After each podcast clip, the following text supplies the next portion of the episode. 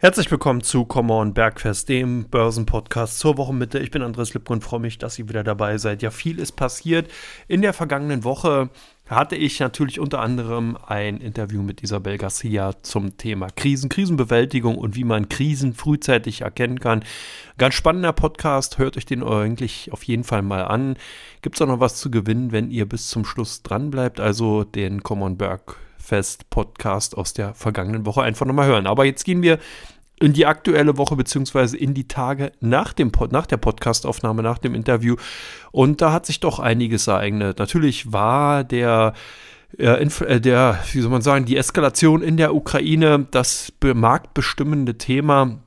Es hat dann sozusagen den Rest der Woche eigentlich komplett bestimmt. Das heißt, die Marktteilnehmer haben immer wieder natürlich versucht, ja, ihre, ihren, den Kaffeesatz daraus zu lesen, aus den Ereignissen, zu sehen, was man eben im Endeffekt daraus machen kann. Es hatte sich ja dann gezeigt, dass zumindest Russland äh, in die Ukraine einmarschiert, dass es also zu einer militärischen Eskalation gekommen ist aber man war sich halt noch nicht klar und äh, wusste nicht, wie stark das Ausmaß sein wird. Und demzufolge war immer wieder auch so ein bisschen das, ja, wie soll man sagen, der Funken Hoffnung dabei, dass die Eskalation nicht allzu groß sein wird, aber die wurde dann doch relativ schnell beseitigt, beziehungsweise dieser Funken. Und zum Wochenende hin ging es dann wirklich megamäßig bergab. Das heißt, die Abverkäufe gerade an den europäischen Aktienmärkten waren doch sehr dramatisch. Das war natürlich auch der Tatsache geschuldet gewesen, weil ja sozusagen der Krieg, die kriegerische Auseinandersetzung beziehungsweise der militärische Konflikt zwischen Russland und der Ukraine ja quasi direkt vor der Haustür von der EU ist. Und ich glaube, keine Generation oder sehr, sehr wenige noch lebende Menschen haben das in dieser Form so erlebt. Und von daher ist es sicherlich auch eine ja, ein Moment, den man dahingehend ähm, ja, sicherlich erstmal verarbeiten muss und der auch an den Märkten nicht so einfach hingenommen wird. Das zeigte sich halt auch so, demzufolge wurde halt auch immer wieder das Risiko bei den einzelnen Unternehmen versucht abzuschätzen. Äh, hier hat es dann insbesondere halt Unternehmen wie zum Beispiel die österreichische OMV oder eben auch die Metro AG sehr, sehr hart getroffen, weil diese natürlich dann sehr, sehr stark in Russland, in Osteuropa, ja, Osteuropa engagiert sind und demzufolge dort dann eben natürlich auch die Konsequenzen von der operativen, von der geschäftlichen Seite mittragen müssen. Also das ist dann schon so ein bisschen auch dann im Endeffekt das ähm, ja, herausfinden gewesen, welche Unternehmen nun welche Risiken haben, was für Auswirkungen das natürlich dann insgesamt hat. Zum Wochenende hin hatte sich dann die Lage insgesamt weiter dramatisiert, sodass dann eben auch der Wochenanfang dadurch gekennzeichnet war, dass wir eine sehr, sehr hohe Volatilität haben. Es sah dann immer wieder mal so aus, als wenn sich der Markt halten konnte, dann mal wieder nicht. Und es war also ordentlich ähm, Volatilität im Handel. Auch heute, jetzt hier zur Wochenmitte, bleibt es dabei, dass die Volatilität auf jeden Fall derzeit der ständige Begleiter ist. Währenddessen ich den Podcast hier aufnehme, schwankt der DAX mal so eben 40, 50 Punkte, als wenn es nichts ist. Das ist zwar jetzt nicht allzu viel, 0,03 bis, äh, 0,3 bis 0,4 Prozent, aber immerhin doch eine ordentliche Schwankungsbreite. Auch bei den Einzelwerten zeigt sich äh, eine ordentliche Handlungs, äh, ja, Schwankungsbreite, Handelsbandbreite. Heute Morgen waren noch alle DAX 40 Werte im Minus und jetzt zeigen sich eben doch auch ein paar Gewinner. MTU Aero hier mit gut 5% im Plus, HelloFresh mit minus 7 dafür. Also man merkt schon, das ist so eine unheimlich breite Spannweite bzw. Bandbreite. Eben da Airbus mit 4,5% im Plus, dafür die E.ON mit minus 8%. Das hat natürlich damit zu tun, E.ON im Gashandel tätig und äh, da sind momentan wirklich extrem hohe Schwankungen bei den Gaspreisen und wenn man da eben auf dem falschen Fuß erwischt wird, dann kann das sehr, sehr teuer werden. Deswegen sind da Marktteilnehmer sehr vorsichtig. Auch die Autowerte Porsche, Mercedes, Volkswagen heute ebenfalls unter Abgabedruck.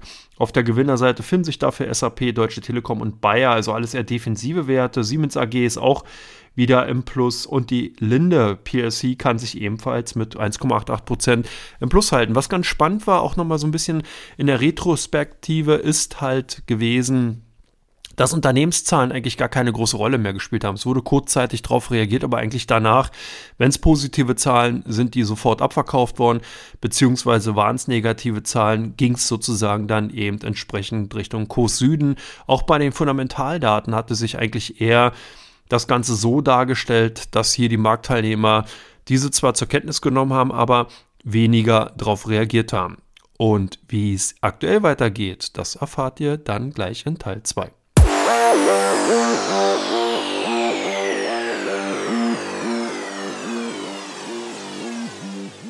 Ja, so herzlich willkommen zurück zu Teil 2 von Common Bergfest. Jetzt gucken wir uns mal die aktuelle Lage an. Ich habe schon gesagt, bei Teil 1 die aktuellen bzw. die Konjunkturzahlen aus den letzten Handelstagen und auch die Zahlen von den Unternehmen, die Quartalzahlen wurden eigentlich gar nicht so groß zur Kenntnis genommen das ist tatsächlich so, dass das dann jetzt mit doch teilweise verzögerten Momentum im Markt erscheint. Das ist zum Beispiel auch meines Erachtens nach mit der Grund, warum zum Beispiel eine Linde heute stärker gesucht ist mit 2% oder eben auch eine Bayer profitieren kann und 3,4% im Plus ist. Da gucken natürlich der Marktteilnehmer schon drauf, welche Unternehmen man aktuell in die Depots nehmen kann, wo man auf der einen Seite eben ähm, eine gute Ausgangslage hat vom operativen Geschäft und so sieht es ja zum Beispiel bei Bayer auch aus, wenn da das Glyphosat-Dilemma nicht gewesen wäre, dann würde das Unternehmen wirklich wesentlich höher stehen, beziehungsweise die, die Aktienkurse des Unternehmens wesentlich höher stehen und wir haben halt hier bei, gerade im operativen Geschäft bei Bayer in vielen Bereichen oder in den meisten Bereichen wirklich sehr, sehr gute Wachstumszahlen. Wie gesagt, Glyphosat lastet immer noch sehr, sehr stark durch die Rückstellung, durch die Rechtskosten oder Rechtsstreitigkeiten, die natürlich dann auch sehr, sehr hohe Kosten produzieren auf die Bilanz. Ansonsten Linde ebenfalls gestern mit positiven Zahlen gekommen, beziehungsweise mit einem sehr, sehr guten Ausblick. Und ähm, das wird dann alles so ein bisschen nachgelagert, umgesetzt, wenn also das übergeordnete Thema Ukraine sich ähm, zumindest mal dahingehend zeigt, dass hier eine Entspannung zu sehen ist. Und das ist auch der Grund, warum der Markt heute so ein bisschen Hoffnung äh, fasst, weil eben Gespräche zwischen den beiden Protagonisten Russland und der Ukraine für heute Abend anberaumt wurden, für heute Abend Mittwoch den 2. März und man jetzt natürlich gespannt ist, ob da tatsächlich die Sanktionen, die man ergriffen hat, jetzt Wirkung zeigen und Russland vielleicht dazu veranlassen, hier auch eine andere Position gegenüber der Ukraine bei den Verhandlungen einzunehmen. Man hat am Wochenende bereits schon mal verhandelt, aber es war ergebnislos.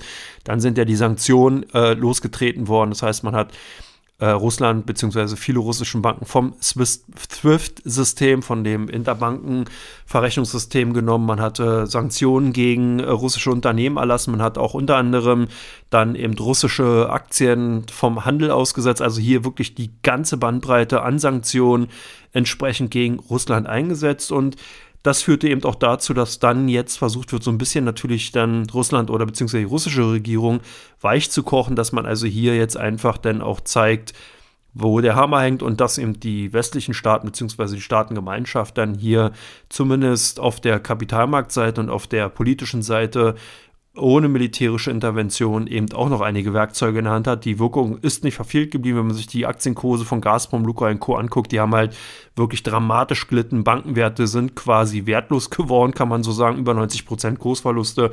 Viele, viele russische Unternehmen sind hier wirklich buchstäblich unter die Räder gekommen. Das hat sich auch gerade in den letzten Tagen, äh, gerade natürlich mit der drohenden Handel oder mit der vollzogenen Handelsaussetzung in Deutschland auch nochmal beschleunigt. Also von daher, die aktuelle Lage sieht halt wirklich so aus, dass äh, Hopf und Malz nicht verloren ist, zumindest an den Kapitalmärkten, dass man also hier weiterhin die Unternehmen im, äh, auf der Agenda hält, die ja ganz zukunftsträchtig sind, die also entsprechend mit den dann äh, guten Unternehmenszahlen zumindest erstmal eine Perspektive besitzen, dass man also hier, wenn es eben dann wieder zurück zu einer Normalität kommen sollte, dass man dann eben äh, hier gute Unternehmen vorfindet. Also das ist so ein bisschen die Situation. Das war auch ähm, bereits auch zum Beispiel bei den Aktien von der Extron zu sehen gewesen. Die konnten sich sogar trotz des sehr, sehr schwachen Markts ganz gut im Plus halten. Wichtig ist natürlich auch weiterhin die ähm, Reaktion der amerikanischen Aktienmärkte auf die aktuelle Situation. Da sieht man halt auch, dass natürlich hier auch de demnach positives Momentum, positives Kursmomentum sich aufbaut, wenn eben die amerikanischen Börsen entsprechend positiv tendieren. Absolute Shooting Stars, natürlich, das braucht man eigentlich gar nicht groß erwähnen, sind die Rüstungsaktien gewesen, Hensoldt, Rheinmetall und Co. Auch die Stahlwerte waren in den letzten Tagen sehr, sehr stark gesucht gewesen, hatten teilweise am Montag gleich zum Wochenbeginn die Rheinmetall über 30, 40 Prozent Kursplus verzeichnet. Also man merkte auch hier die ähm, Kursreaktion teilweise, teilweise vollkommen überzogen und von daher bleibt es auf jeden Fall spannend, ähm, wie die Situation weiter bleibt. Wie gesagt, amerikanische Börsen spielen eine Rolle.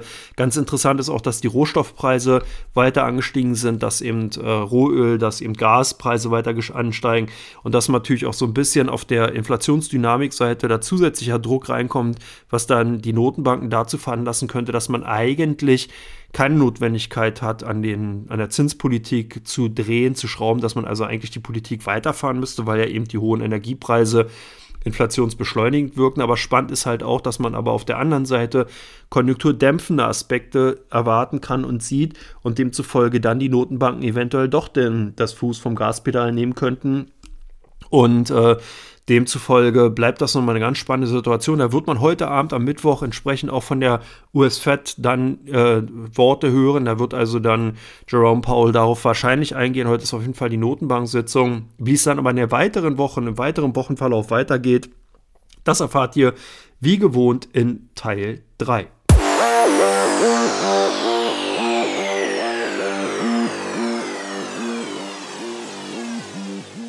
Ja, herzlich willkommen zurück zu Common Bergfest Teil 3. Und jetzt wollen wir mal schauen, was uns in den kommenden Tagen erwartet. Da kommen natürlich Konjunkturzahlen. Also natürlich erwartet der Markt extrem viele Nachrichten von den beiden Protagonisten Russland, Ukraine im Ukraine-Konflikt.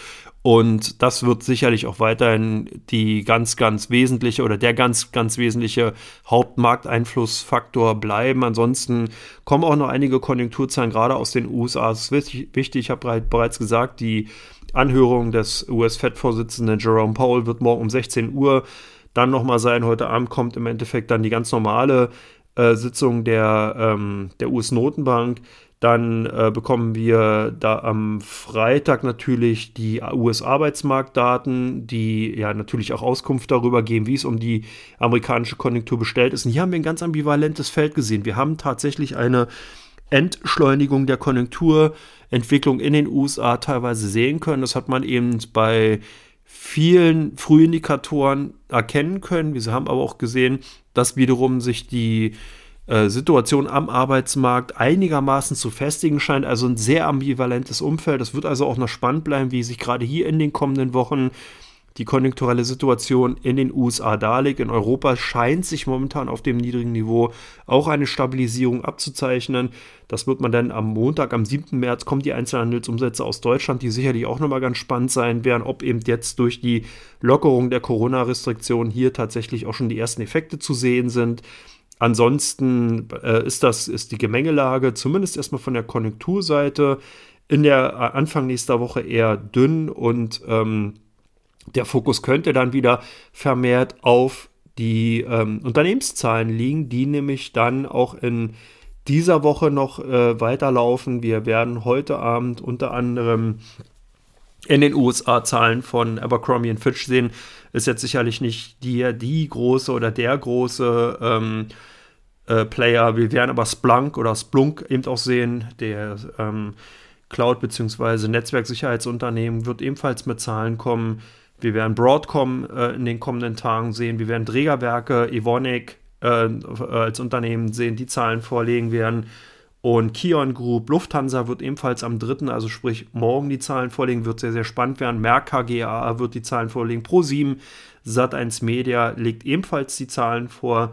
Also es bleibt auf jeden Fall spannend. Auch in der kommenden Woche geht dieser Zahlenreigen weiter und, und wird unter anderem mit den Zahlen von Bet at Home, von Andritz und von, ähm, von Scheffler AG am 8.3. Äh, entsprechend bedacht. Adidas wird ebenfalls dann am kommenden Mittwoch, also am nächsten Mittwoch entsprechend die Zahlen vorlegen. Also es kommen hier noch einige interessante Unternehmen, mitzahlen und äh, wird auf jeden Fall spannend bleiben. Wie gesagt, spannend ist natürlich dann auch, wenn die geopolitische Lage sich entspannen sollte, dann wird auch der Fokus eher wieder auf den Unternehmens-, auf den Konjunkturzahlen liegen. Es bleibt also dahingehend auf jeden Fall beobachtungswert, was sich insgesamt an den Kapitalmärkten tun wird und ein Grund mehr auch in der kommenden Woche wieder einzuschalten bei Common Bergfest, wenn es hier den Überblick über die Börsenwoche gibt und wenn ich euch so ein bisschen die aktuelle Gemengelage auf Börsen Wochensicht entsprechend darlege. Ich bedanke mich, dass ihr dabei wart und wie gesagt, kann nur noch mal darauf verweisen, hört euch den Podcast aus der letzten Woche an mit Isabel Gracia.